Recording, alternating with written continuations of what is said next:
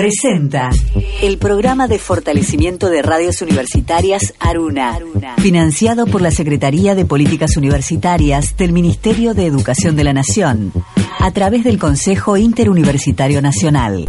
El animal que hay en nosotros quiere ser engañado. Sin los errores que residen en la moral, el hombre habría seguido siendo animal. Pero de este modo se considera algo superior y se impone las leyes más estrictas. De ahí, de ahí, que le horroricen los niveles más cercanos a la animalidad. Humano, soy demasiado humano. Si fuera un animal, sería más honrado. Humano, soy demasiado humano. Como me arrepiento de haber bajado del árbol. No hay suficiente religión en el mundo para aniquilar a las religiones. No hay bastante amor y bondad como para poder ser generosos hasta con seres imaginarios. Lo perfecto no ha de poder hacerse. Puede que la humanidad no sea más que una fase de la evolución de una determinada especie de duración limitada. Que el hombre salido del mono vuelva al mono y que a nadie le interese lo más mínimo el singular desenlace de esta comedia. El error convirtió a los animales en hombres. ¿Podrá la verdad volver a convertirlos en animales? No sé qué pasa, no sé qué tengo. Al enemigo lo llevo dentro. No sé qué pasa, no sé qué tengo. El amor, la primavera, una bella melodía, la luna, el mar. Todo nos habla plenamente una sola vez al corazón. Si es que todas esas cosas llegan alguna vez a expresarse por entero. Humano, soy demasiado humano. Si fuera un animal, sería más honrado. Humano, soy demasiado humano. Como me arrepiento de haber bajado del árbol. Humano, soy demasiado humano. Si fuera un animal, sería más honrado. Humano, soy demasiado humano. Como me arrepiento de haber bajado del árbol. Humano, demasiado humano. Humano, humano, demasiado Allí donde ustedes ven cosas ideales, humano. Soy demasiado humano. yo veo cosas humanas. Demasiado humanas. Programa número 24. Hoy estamos transmitiendo desde Radio Madre. Vamos así como cambiando de, de lugares, lugares acogedores, lugares que nos acogen, lugares hospitalarios como esta hermosa radio, Radio Madre, este donde hicimos la primera parte, digamos, de la precuela de Demasiado Humano. Por ahí algunos lo escucharon nuestro programa El Innombrable y si no, lo pueden encontrar. Andan todavía ahí colgados los programas en iBox este, para que este, lleguen a ustedes. Pero estamos en el programa 24, estamos en Radio Madre, estamos muy bien recibidos y muy contentos porque este es un programa muy particular. Quiero decirles que este programa eh, tiene una particularidad. Hoy cerramos un ciclo. ¿Qué significa cerrar un ciclo? Que a partir del programa que viene y el otro, el que viene es un programita sorpresa, pero a partir del programa 26 vamos a cambiar las secciones. ¿Por qué? Por, primero porque como dice Kant, renovarse es vivir. Bueno, no lo dijo Kant, pero no importa. Podría pasar, digamos. Renovarse es vivir. O sea, ya está. No quiero decirles que nos pudrimos porque hay gente como muy fan que me escribe y me dice qué buena las secciones, esto, lo otro. Pero bueno, son 24 programas iguales. Está bien que siempre cambian los temas. Pero bueno, vamos a darle una vuelta, una vuelta, este, no porque nos esté yendo mal, por favor, ni nada por el estilo, simplemente porque queremos probar este, nuevas secciones, cambiar un poco. En todo caso, volveremos a secciones antiguas si el futuro nos encuentra todavía vivos. Vivos, digo, eh, en, en el aire, ¿no? Claro. Eh, nos acompaña Mariana Collante que hoy hace de todo. Ceba mate, pide café con leche por teléfono, hace la operación técnica y toda la producción general periodística de este programa. Una verdadera productora. Se parece a Pasucci. ¿Sabes quién es Pasucci? No, ni idea. Era un jugador de boca de los años 80 que era polifuncional, que lo ponían a jugar de 2, de 4, de 8 y de utilero. Igual fue famoso por otras cosas, digamos, porque no jugaba muy habilidosamente al fútbol. Justo. iba a los tobillos de los jugadores, este, etcétera. Bueno, nuestra Pasuchi Collante, Mariana Collante, hoy en la producción general. Y mm, les decía que estamos terminando un ciclo muy contentos y obviamente coincide con el final del alfabeto, ¿no? Eh, hoy hacemos la X, la Y y la Z juntas. Este, y también con otra particularidad, es un programa lleno de particularidades como el número 24, que según el sitio de internet Magia Interior, los sitios este, a los que acude Mariana las madrugadas de los sábados, este, cuando está sola en su casa este, y se dedica a esto, según el sitio de internet Magia Interior, el 24 es un número magnético que atrae la atención de las personas que nos interesan y genera redes de poder. ¿Vos decís que si yo ando, voy por la calle diciendo 24, 24, atraigo personas? Mmm, interesante. Y genera redes de poder, o sea que las atrae para joderlas en el doble sentido del término. En el I Ching, el hexagrama 24 es el retorno. Bueno, me mataste con esto, ¿eh? porque es uno de mis conceptos favoritos, así que buscaremos el I Ching hoy a la noche en casa. El hexagrama 24, saben que el I Ching está dividido en 64 hexagramas y cada uno este, eh, cada uno significa un concepto, un concepto madre, ¿no? Este, que tiene que ver también con formas en que la naturaleza se dispone. Este, búsquenlo, Lichín, está, está buenísimo. Bueno, 24 años atrás concluía la intervención bélica conocida como la Guerra del Golfo. Esta invasión a Irak fue liderada por Estados Unidos y autorizada por las Naciones Unidas. Sí, ¿no? Este 91 famoso el discurso de George Bush padre cuando dijo hoy comienza un nuevo orden mundial, ¿no? Este fue la primera guerra dura después de la caída del comunismo, de la caída del muro. Este, ya 24 años, increíble. Yo estaba, me acuerdo, veraneando en Colonia de Sacramento, Uruguay, cuando empezó a suceder un poco todo esto en una carpa eh, no importa, cuenta dónde estaba, porque uno se acuerda, tipo, ¿dónde estabas el 11S cuando sucumbieron las Torres Gemelas? Yo estaba comiendo comida china en el cumpleaños de una amiga, me recuerdo, al mediodía, esto fue medio a la mañana, pero al mediodía estábamos todos charlando de eso. Bueno, un estudio de la Universidad Simon, Simon Fraser en Canadá establece que al cumplir los 24 años de edad ya hemos alcanzado el punto máximo de rendimiento cognitivo y motor a partir de este punto empieza el declive. Tremendo dato nos trae Mariana. No puedo creer. O sea, el 24 fue el clímax. Mariana, ¿con quién estás hablando? el, hola, Paula, ¿qué tal? Perdón, eh, pero justo llegó una amiga y nos desconcentró a todos. El, el 24 es el clímax, es el punto máximo. Acá acabas de poner cognitivo y motriz. ¿Y qué nos queda? O sea, vamos a lo que nos importa. Sexualmente, después de los 24, para abajo. Me hace la seña de disfunción eréctil, este, Mariana. Tremendo. El disco Nevermind de Nirvana cumple en el 2015 24 años. Y vamos a las noticias importantes. En el año 2012, el Mamelody Sundowns goleó por 24 a 0 al Powerlines en un partido correspondiente a la primera ronda de la Copa de Fútbol de Sudáfrica. ¿A quién le importa? 24 a 0. Sí, bueno, algún loco por el fútbol, ¿no? Pero, a ver, otro. Adolfo Bioy Casares recibió hace 24 años el premio Cervantes y José Saramago editó el Evangelio según Jesucristo. Eso es para salir del fútbol y ponernos un poco más cool, ¿no?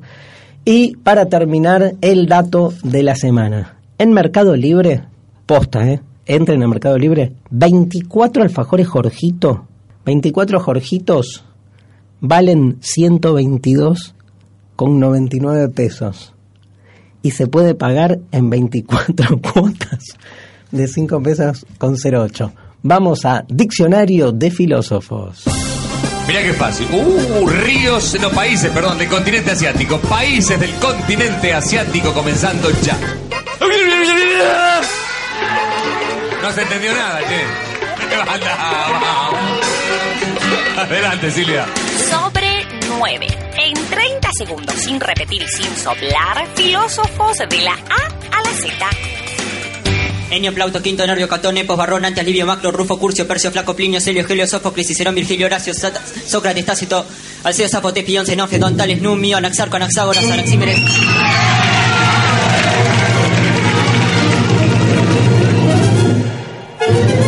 Diccionario de filósofos.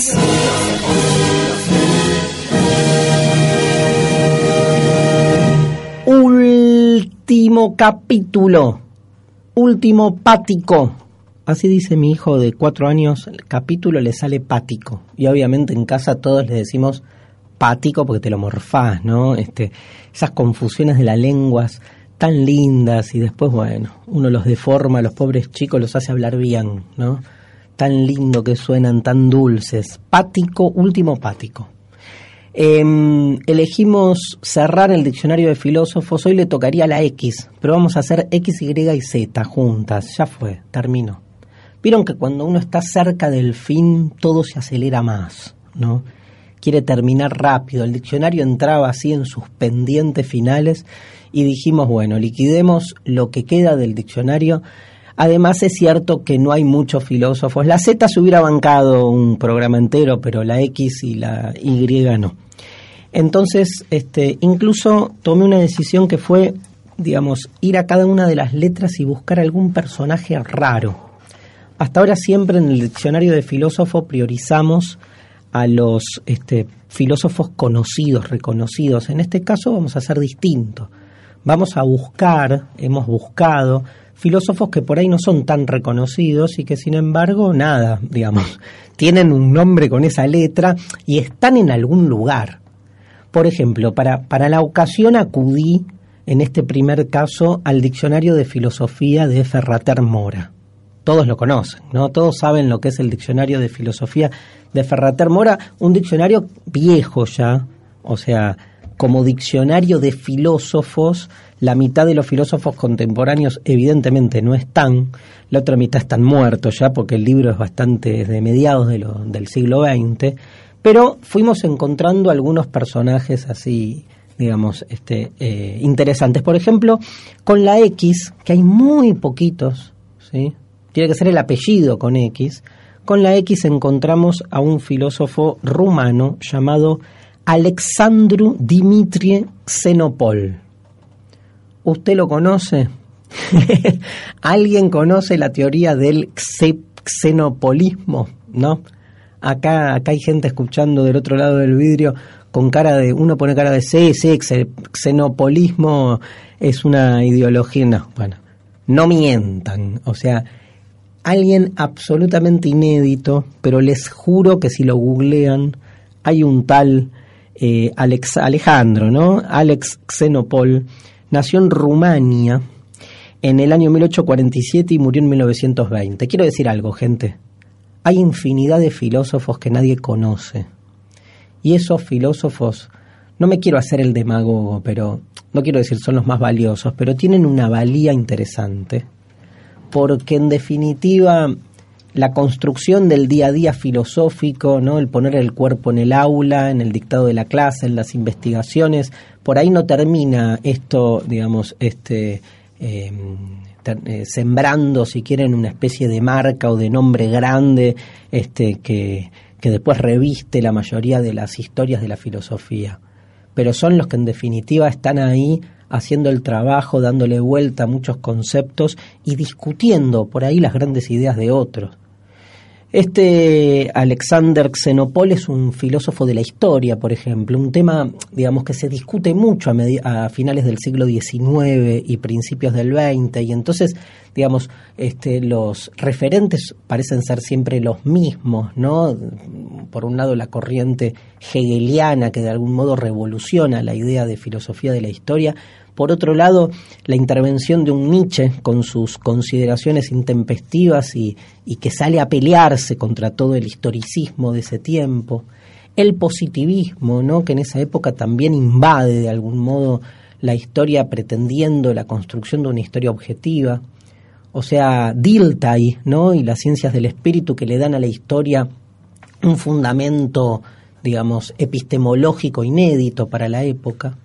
Entonces es un tema que por ahí tenés cuatro o cinco grandes que son los que tiran las grandes ideas, pero después los que discuten, los que producen en el día a día, los intelectuales, barra profesores, barra, barra investigadores, que ya en ese momento son parte de esta especie de, de comunidad filosófica, como este buen profesor rumano que, mm, entre otras cosas, digamos, intentó como demostrar la diferencia que hay entre las ciencias históricas y las naturales en esa línea que inaugura Dilthey, ¿no? De, de, separar ciencias del espíritu, la llamaba Dilthey, de lo que son las ciencias naturales y, el planteo del método, ¿no? Si es el mismo método, porque el positivismo plantea que el mismo método de las ciencias naturales debe aplicarse a todas las ciencias, mientras toda esta corriente trata de separar ambas, este, ambos ambos conjuntos de ciencias a partir de criterios y métodos distintos. ¿Es el mismo método de las ciencias naturales el que puede aplicarse a las sociales y en especial a la historia?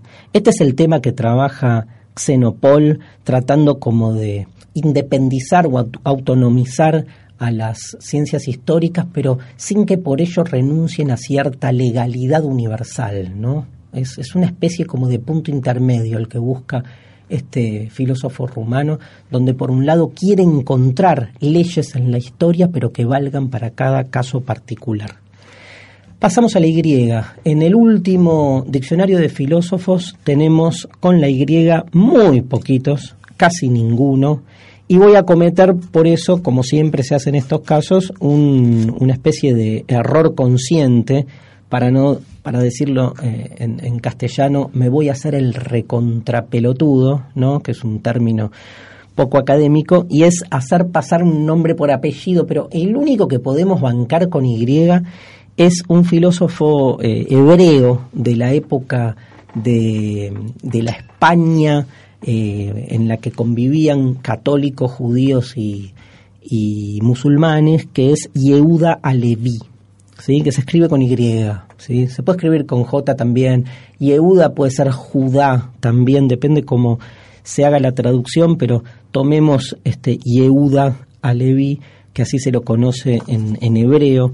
Es uno de los filósofos de la sabiduría judía tradicional más famosos. Lo de filósofo es discutible, como siempre en la filosofía medieval, cuál es el límite que separa ¿no? a alguien tan devoto de la religiosidad de su carácter filosófico. Evidentemente, el carácter filosófico en este caso está en la presencia de pensadores griegos en la reflexión o argumentación que hace Yehuda Levi de los textos bíblicos. En este caso específico del texto bíblico este vetero, veterotestamentario. Los mate con esa, ¿no? Vetero testamentario es el adjetivo para hablar de Antiguo Testamento, porque Yehuda Levi lo que analiza es básicamente exegéticamente distintos tipos, distintos relatos, partes del Antiguo Testamento, pero lo hace a partir de su mixtura con este, fuentes griegas.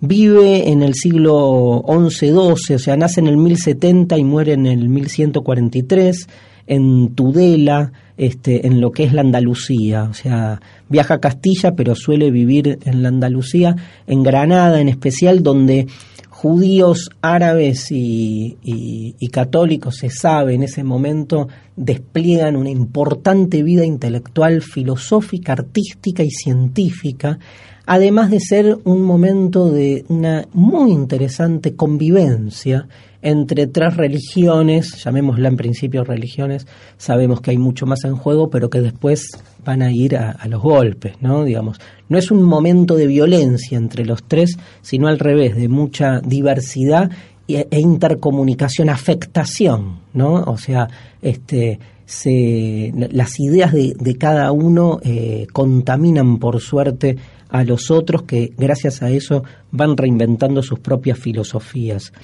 Hay un, una obra de Yehuda Levi, la, más profundamente, si quieren, filosófica, que, repito, para lo que es la filosofía nuestra moderna, digamos, este, nos costaría entrar en ese canon, en ese código, que se llama El Kusari, que es eh, una especie de defensa, de, si quieren por decirlo así, de un judaísmo ortodoxo, ¿no? Este, frente a la posibilidad que tiene la, las fuentes judías de, perder cierta interpretación, si quieren, más tradicional. Ortodoxo no porque esté en contra de lo griego, paradójicamente, sino porque, digamos, este, está en contra de su modernización, aunque es todavía reciente hablar de modernidad, sí me parece que lo que está cuidando Yehuda Levi es este como este ser un, continuador de la tradición, ¿no? Lo, tradicional en, el sentido, si quieren, más más clásico, que es eh, el, no desvío frente a ciertos ayornamientos que puedan darse para adelante.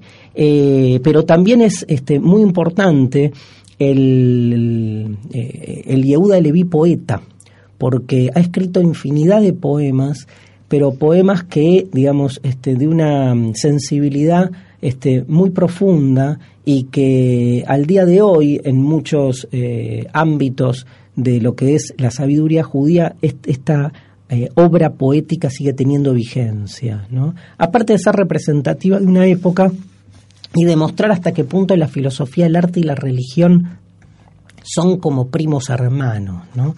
Tiene una obra poética muy interesante, Yehuda Levi.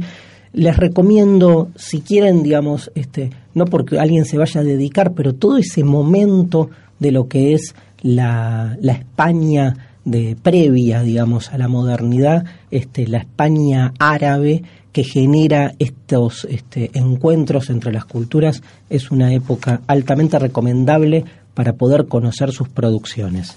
Termino con la Z, estamos hasta las manos con el tiempo, ¿no? Pero bueno, escuchemos un minuto este, hablar en inglés, creo que está este audio a Sisek. You know, happiness is for me a very conformist category. It doesn't enter, it doesn't enter the frame. You have a serious ideological uh, deviation at the very beginning of uh, famous proclamation of independence, you know, pursuit of Bueno, sé. There is a point in psychoanalysis. It is that Perdón, me acabo de tomar un fármaco. Nada, mentira.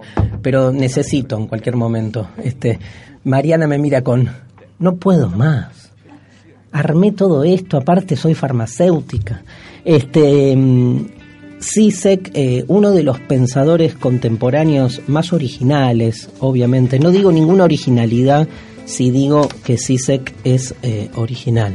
Pero me parece interesante dos cosas en Sisek. Primero, el, algo muy propio de todos los pensadores este, más copados de nuestros tiempos, que es cierta este, transgresión o apertura a romper con ciertos lineamientos genéricos. Sisek no tiene problema en el medio de un libro de filosofía de hablar de una película, incluso de una película de clase B, como no tiene problema en grabar un video donde se muestra a sí mismo hablando de filosofía sentado en un inodoro, ¿no? Digo, es alguien que puede hablar de San Pablo, al que le dedica este, todo un libro, El títere y el enano, digamos, este, puede tranquilamente hablar de de, teología este, y hablar de psicoanálisis. ¿no? Su tema es el psicoanálisis y ese cruce con la filosofía, la política y la religión. Entonces es un tipo de literatura filosófica muy propia de nuestros tiempos. Déjenme que le ponga el nombre de cierto pastiche, palabra que a veces suena fea, pero que lo que marca es como la necesidad en la propia este, escritura literaria, filosófica, de representar el entremezclamiento que de por sí se están dando entre estos conceptos, ¿no? Digo, hoy defender el canon filosófico de hace 40 años lo que te hace es, este, de algún modo, eh, momificarte, ¿no? Como una especie de, encierro sobre, sobre un propio género que no tiene nada que decir sobre el mundo en el que vivimos. Digo, una filosofía que quiera todavía o que pretenda decir algo sobre el mundo tiene que poder hacerse cargo de las mixturaciones del mundo y eso se refleja en, el género filosófico y en ese sentido me parece, aunque a uno le guste más, a otro menos, a mí me cuesta mucho leer a Sisek por su desorden, ¿no? porque es como que escribe casi desde el fluir de la conciencia, Este, hay otros pensadores que por ahí hacen lo mismo, no sé, como Derrida, pero lo sigo, yo qué sé. También hay empatías con la filosofía, pero me parece fundamental como expresión de lo que es un filósofo contemporáneo. Con Z está también Zenón, hay dos Zenones, está mal Zenones, ¿no? Pero bueno, está el Zenón este, cínico, uno de los padres del movimiento cínico, y está el famoso Zenón, eh, discípulo, si no me equivoco, de Parménides, que es el de las aporías de Zenón. No me digan que no lo estudiaron en la secundaria, las famosas aporías de Aquiles que quiere alcanzar una tortuga y nunca la puede alcanzar. ¿La conocías, Mariana? Obvio, no, dijo no, era obvio. Digamos, no la puede alcanzar y bueno, bueno, no la puede alcanzar ¿por qué? Porque, digamos, este, porque siempre tiene que recorrer la mitad del camino. ¿Te querés que te la explique o no? No, no tengo tiempo. No, ¿cómo no voy a explicar las aporías de Zenón? A ver, este, en una, en un segmento de, espacial, digamos, entre dos puntos, uno siempre tiene que pasar por la mitad de ese segmento y luego tiene que pasar por la mitad de la mitad y luego por la mitad de la mitad y luego por la mitad de la mitad. Sea que siempre uno para alcanzar otro punto está pasando por las sucesivas mitades de los segmentos que va este, recorriendo, con lo cual nunca puede llegar al otro punto. Es como en el tiempo la diferencia que hay, la distancia que hay entre, no sé, en los números, póngale, entre el 1 y el 2. Si uno entiende que entre el 1 y el 2 hay infinitos números, infinitas fracciones, uno nunca llega al 2. Porque es 1,01, 1,001, 1,0001, 0001. Entonces, este, antes de que te mueras, vas a estar por el 1,0000 infinito 1 y al 2 no llegás ni a palos. Por eso Aquiles, que siempre está tratando de alcanzar a la tortuga, nunca la alcanza. Esto ha llevado a que Zenón postule este, famosas aporías como que el tiempo no existe o el movimiento no existe, aporías clásicas a las que llega la filosofía cuando se olvida un poco del mundo y se masturba en sus este, lógicas y hermosas argumentos derivativos. Señores, este, me quedó María Zambrano, le dejo un beso, una excelente pensadora religioso-filosófica. Ya veremos cómo la traemos en las nuevas secciones. Se nos terminó el diccionario de filósofos y ahora ¿qué hago? Me siento mal. ¿Cansado de tener problemas con los conceptos? ¿Cree que está repitiendo una idea sin analizarla? No sufra más. Darío Stanraiver es la solución. Demuele, desmonta, irrumpe. Deconstrucciones en demasiado humano. La deconstrucción de hoy es muy particular tiene que ver, todas las desconstrucciones son particulares, porque siempre nos peleamos como con, con frases o ideas que son o que parecen, digamos, ser inclaudicables o incuestionables. En este caso, la que nos toca es una frase que tiene que ver, digamos, no es porque sea conocida, sino porque por un lado está muy instalada y por otro lado porque es el inicio de un libro muy famoso. ¿De qué libro estamos hablando? ¿Qué se imaginan? A ver, que Harry Potter, no. ¿Cuál otro? Em, ¿El Martín Fierro? No. La metafísica de Aristóteles. Si se acuerdan, la metafísica de Aristóteles comienza con la siguiente afirmación. Todos los hombres por naturaleza desean conocer. Y, digamos, instala de alguna manera una propiedad esencial, valga el oxímoron, ¿no? Porque si es propiedad, parecería ser una característica o un atributo del que una entidad podría prescindir. Pero digamos, propiedad esencial en el sentido de que es uno de los tantos aspectos que hacen a la esencia del ser humano. Aristóteles está absolutamente convencido que lo que diferencia al ser humano del resto de las criaturas vivientes es su propensión, su vocación por generar conocimiento, alcanzar conocimiento. Conocer como una facultad, dice Aristóteles, propia de un tipo de alma que solo el ser humano tiene y que se diferencia de las almas de las otras criaturas vivientes, tanto de los animales como de las plantas. Recuerden que para Aristóteles todo lo viviente tiene alma, la diferencia es que hay distintas partes del alma y que no todos comparten las mismas. el alma humana ¿sí? es la que en su expresión mayor conlleva a todas las anteriores. Tiene un poco de alma vegetal, tiene un poco de alma animal y tiene también, este, y eso la, la diferencia de las otras dos estadios, alma racional. Esa racionalidad es la que nos este, provoca o nos genera la posibilidad de abstraer formas, que es lo que Aristóteles considera como el ejercicio pleno del pensamiento.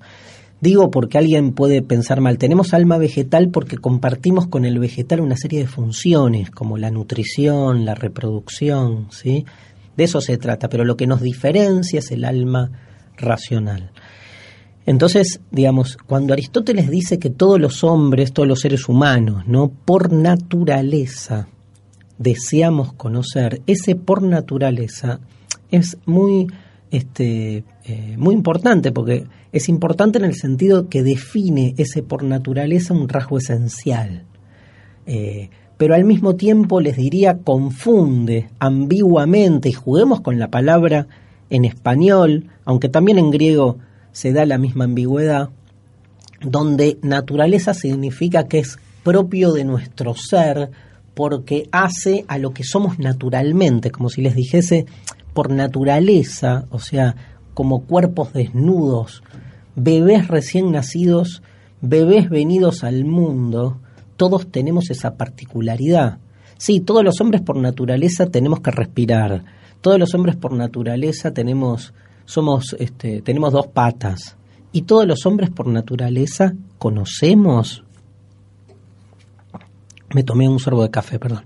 Ese es el, esa es la pregunta. O sea, ¿vale, como hace Aristóteles, colocar la acción de conocer en el mismo plano que el resto de las acciones orgánico-biológicas?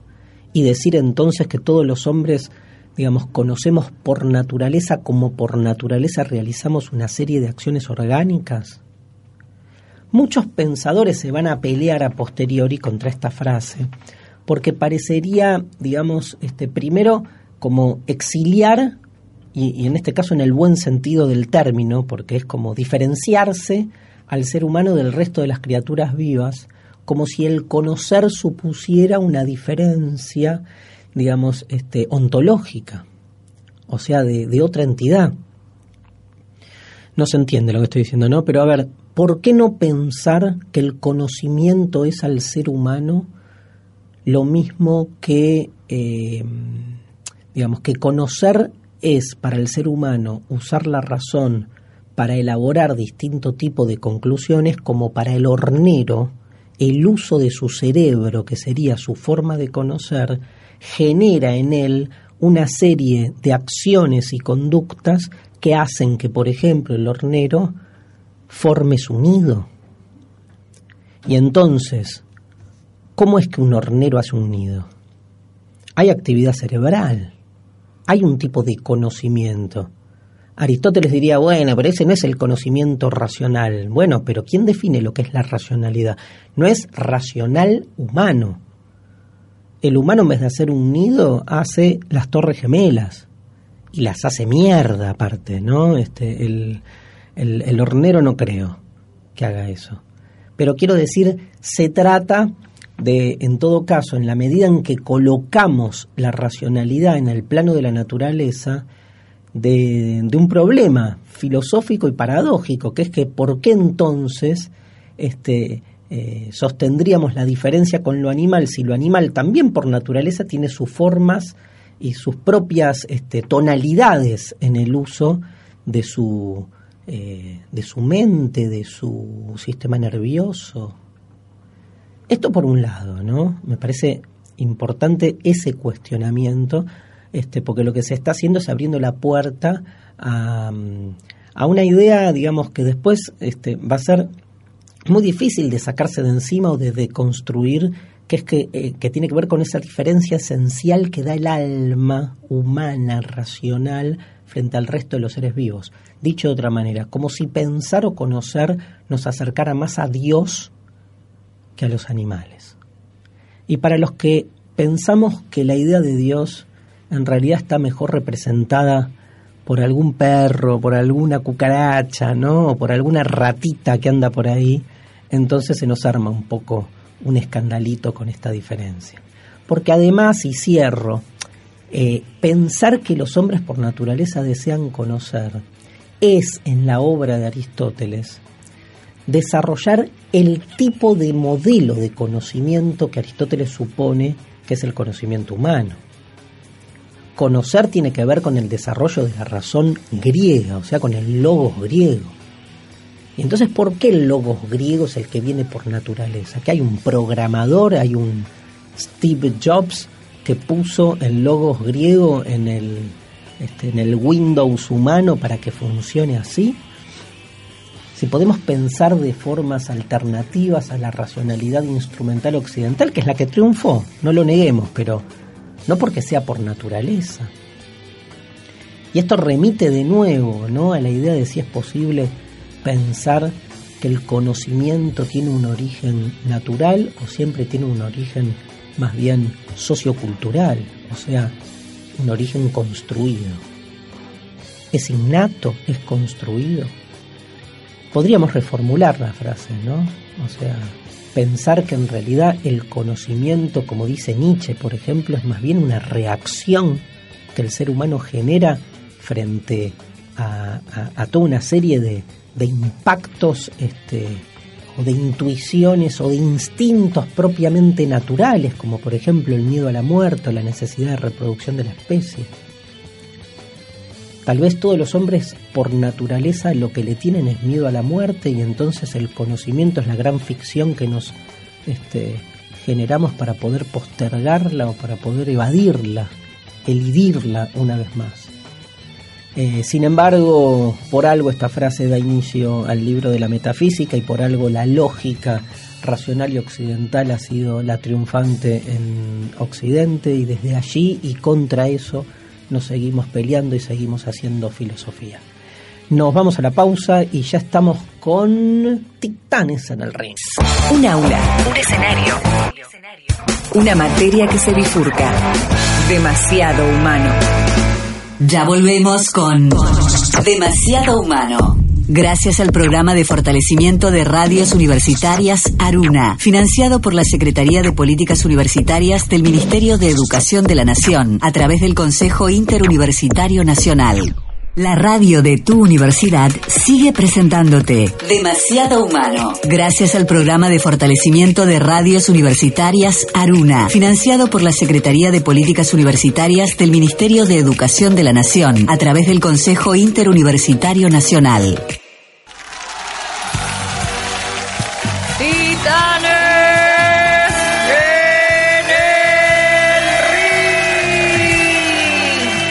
Aquí estamos, titanes en el ring de hoy, con una titaneada muy particular, que es em, la pelea, la controversia entre qué es lo normal y qué es lo anormal. Tremenda, no me digan que no es tremenda, porque aparte a todos nos ha pasado que nos han acusado de alguna anomalía. O sea, primero, todos los que están escuchando este programa tienen algo de anormales, si no, no estarían escuchando un programa de filosofía en radio. Digamos, este, tampoco nos la apreciamos como de ser los anormales por antonomasia, pero hay algo raro.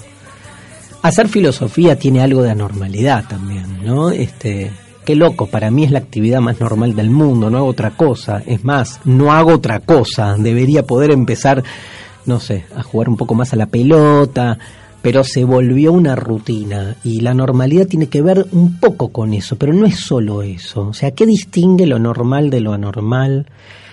¿Con qué se entrama lo normal en términos más bien políticos y en términos más bien eh?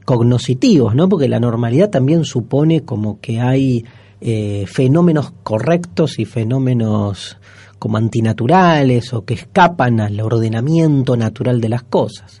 Pero bueno, para entender un poco la diferencia entre quiénes somos los normales y quiénes somos los anormales, Mariana Collante nos preparó un clip con algunas canciones que tratan este tema. Camina hasta la esquina, aquí no pasa nada. Revista tus bolsillos, te sobra la plata. Ve a cualquier lugar, todo funciona. Una maravilla, muy bien. Todo está alegría, felicidad. Todo está muy normal. Porque yo siempre voy a ser anormal. Yo siempre voy a ser anormal. No me dejaré, me dejaré pescar en la red social. Vamos, puede ser verdad, ya sé. Para mí es normal morder para olvidar.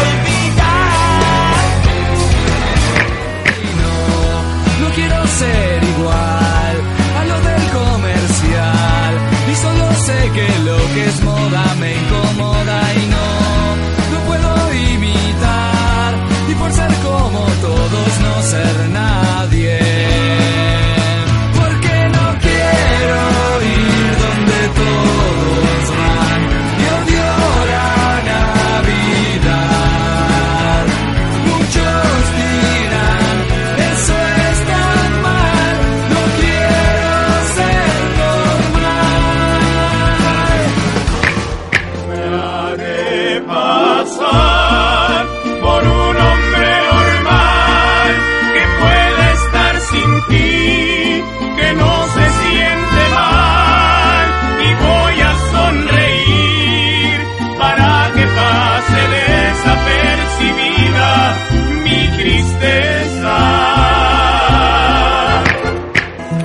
Aquí a tu lado es lo más lindo de este mundo.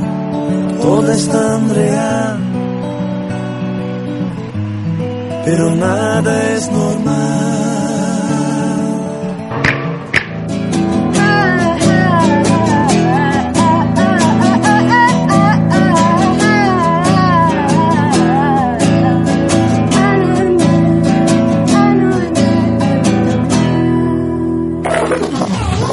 Bueno, tremendo. Escuchamos canciones de Richard Coleman, del Cuarteto de Nos, de Ataque 77, Desorden Público, Mariachi Nuevo.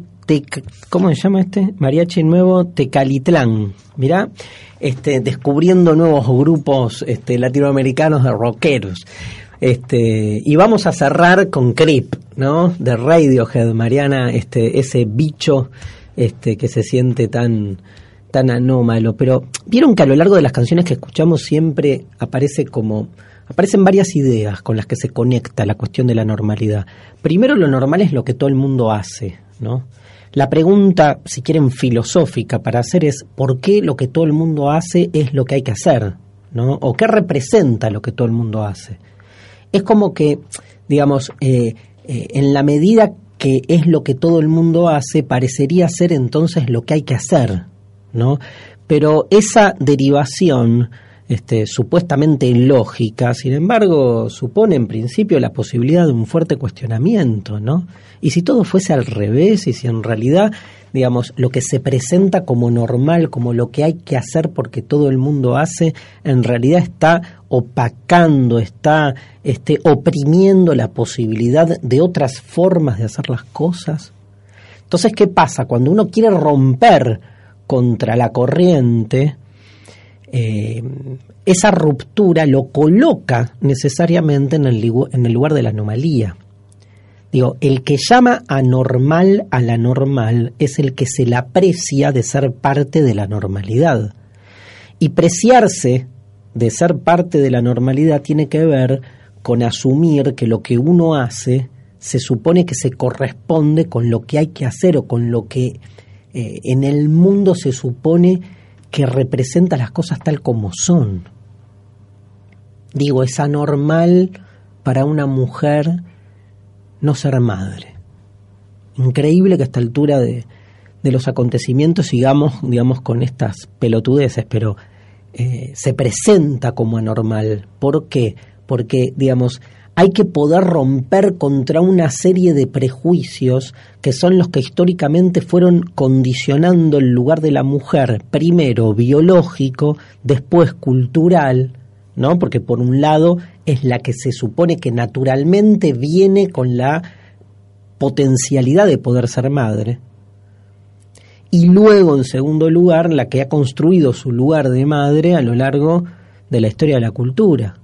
Ahora, hoy la tecnología permite que este, la reproducción de la especie, ni hablar de acá unos años, digamos, prescinda absolutamente de toda biología, y sin embargo se va a seguir pensando en esta anomalía que es que una mujer decide no ser madre. Ahora, ¿quién hace a la mujer no madre anormal?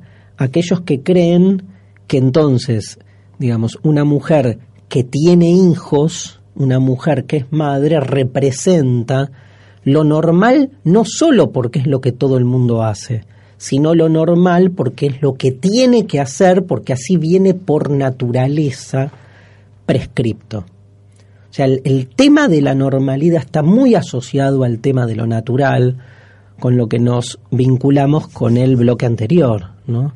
Como que hay algo en la naturaleza que define las cosas tal como son y las cosas que van como contracorriente, pero ese contracorriente supone un querer este, desnaturalizar lo que por naturaleza se supone que tiene que ser y que no puede ser de otra manera.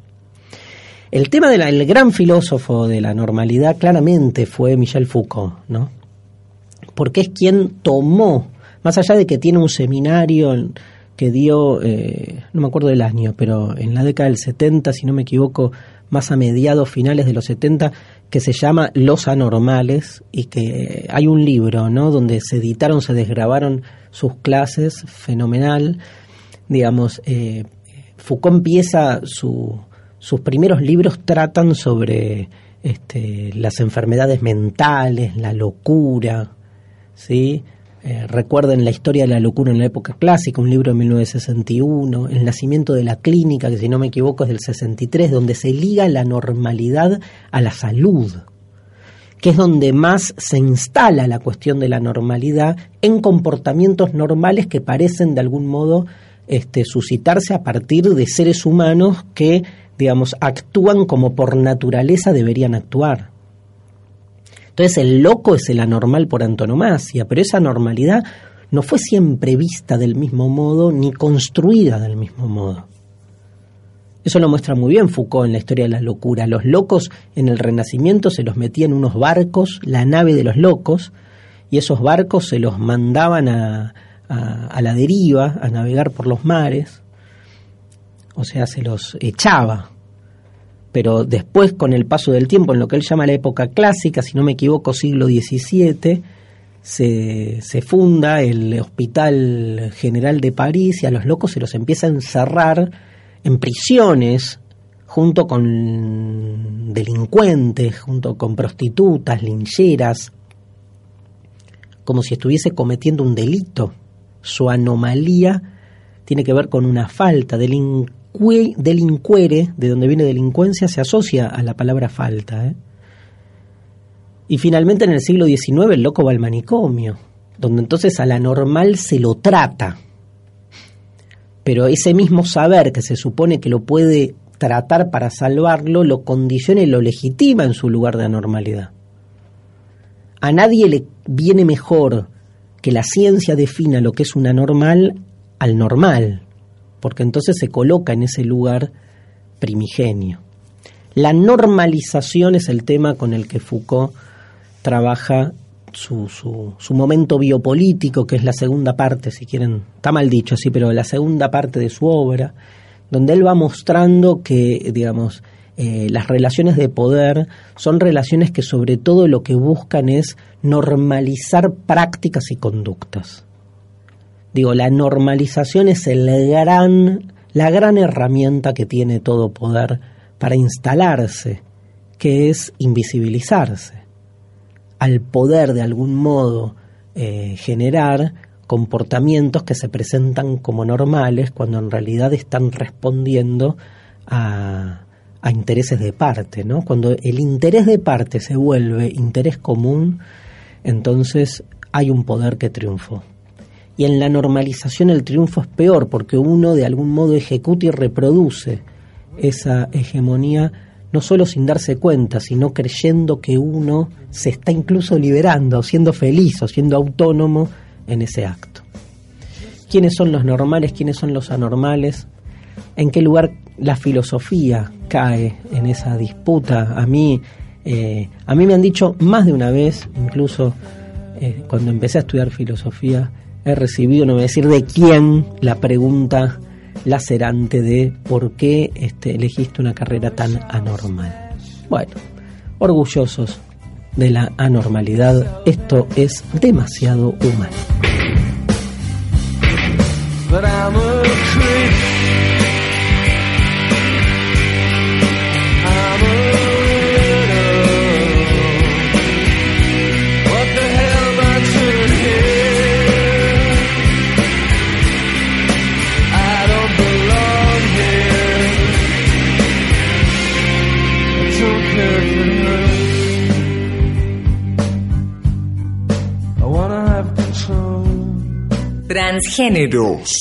El transgénero de hoy está dedicado a un poema de Bertolt Brecht, eh, un poema que hacemos en Desencajados, así que el que vio la obra seguramente lo conoce, pero para nosotros es muy representativo no solo de la obra, sino de la filosofía, en la medida en que la filosofía, como decíamos antes con Foucault, se cuestiona el lugar de lo normal y de lo anormal y sobre todo de las interpretaciones que se instalan como si fuesen verdaderas y entonces obturan a las otras voces.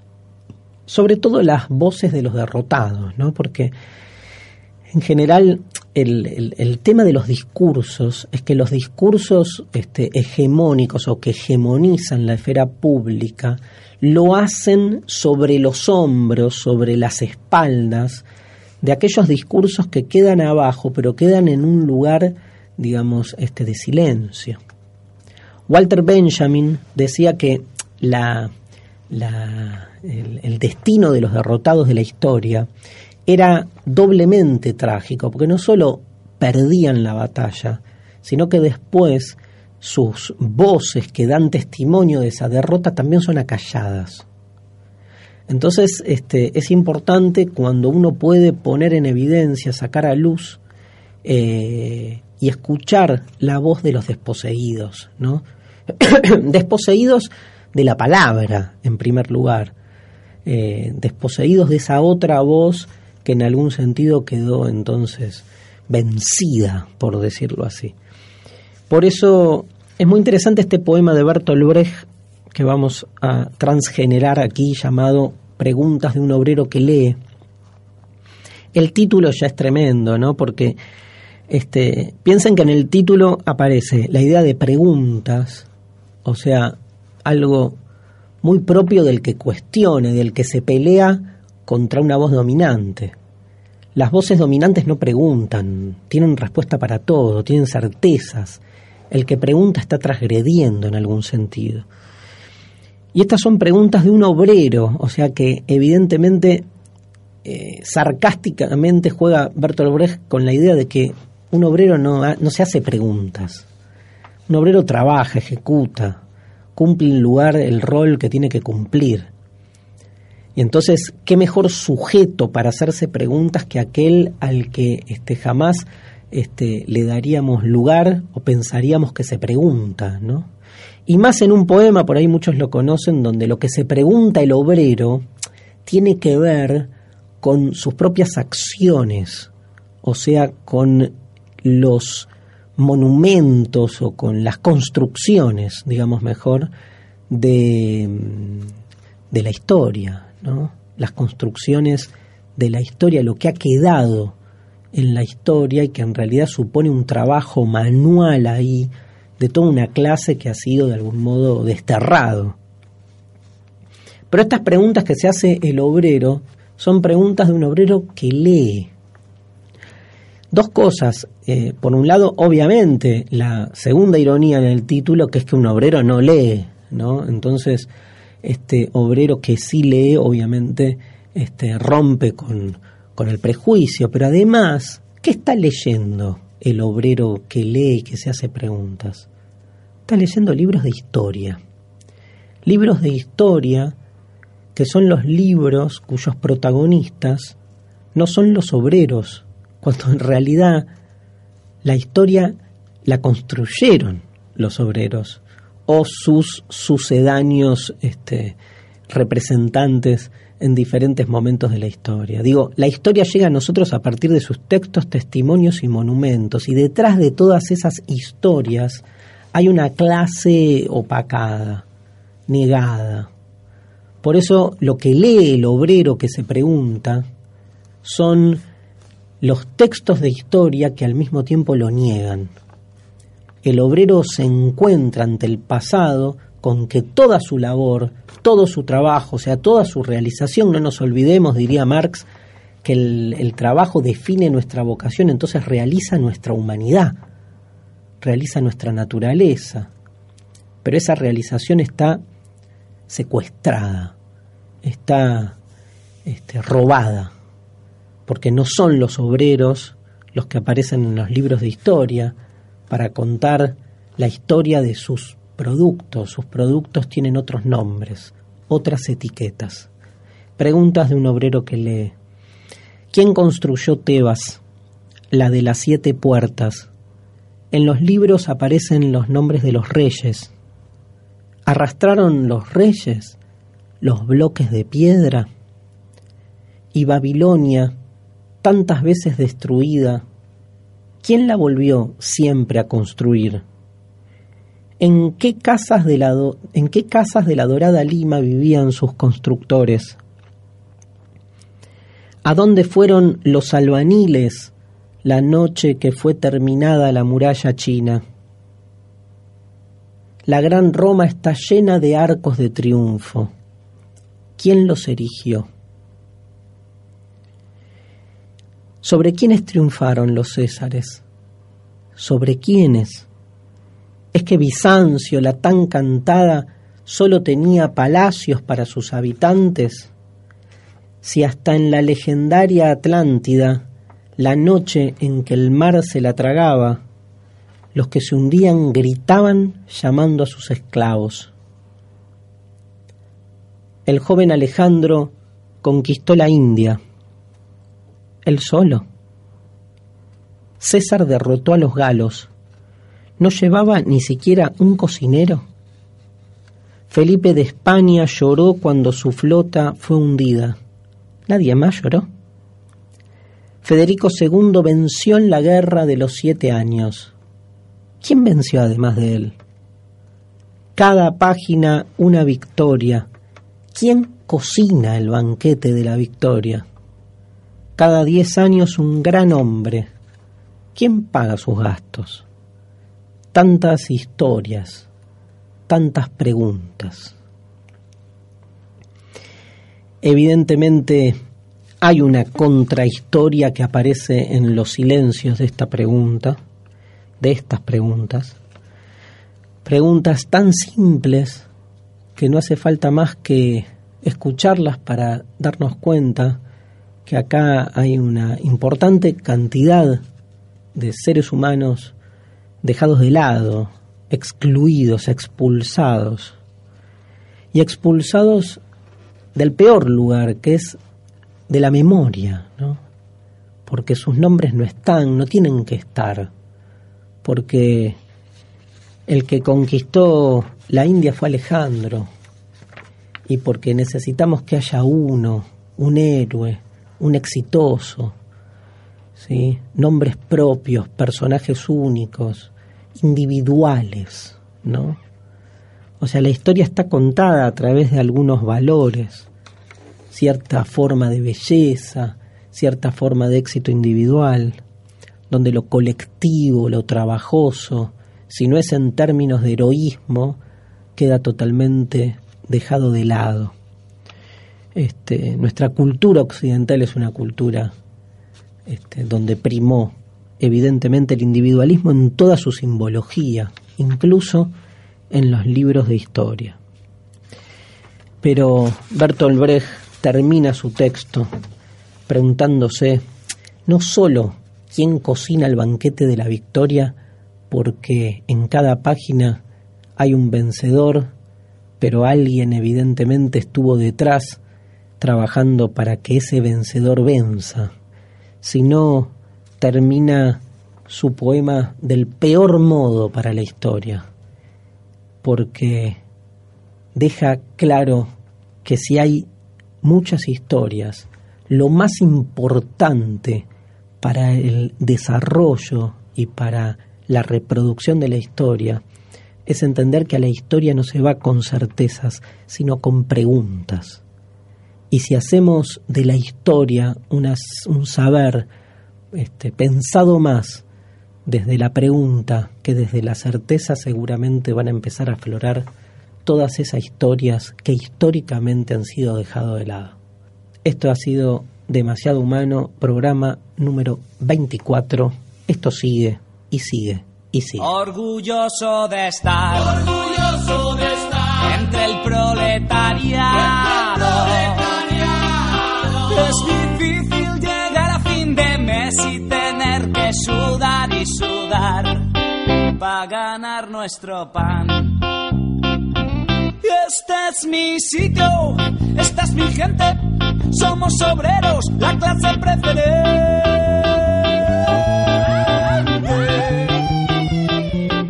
Por eso, hermano proletario, con orgullo yo te canto esta canción.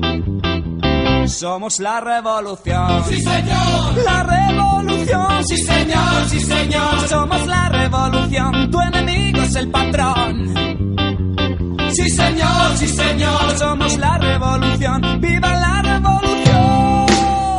Conducción Darío Stanghreiber. Producción Mariana Collante. Locución Yamila Blanco. Presentó el programa de fortalecimiento de radios universitarias, ARUNA, financiado por la Secretaría de Políticas Universitarias del Ministerio de Educación de la Nación, a través del Consejo Interuniversitario Nacional.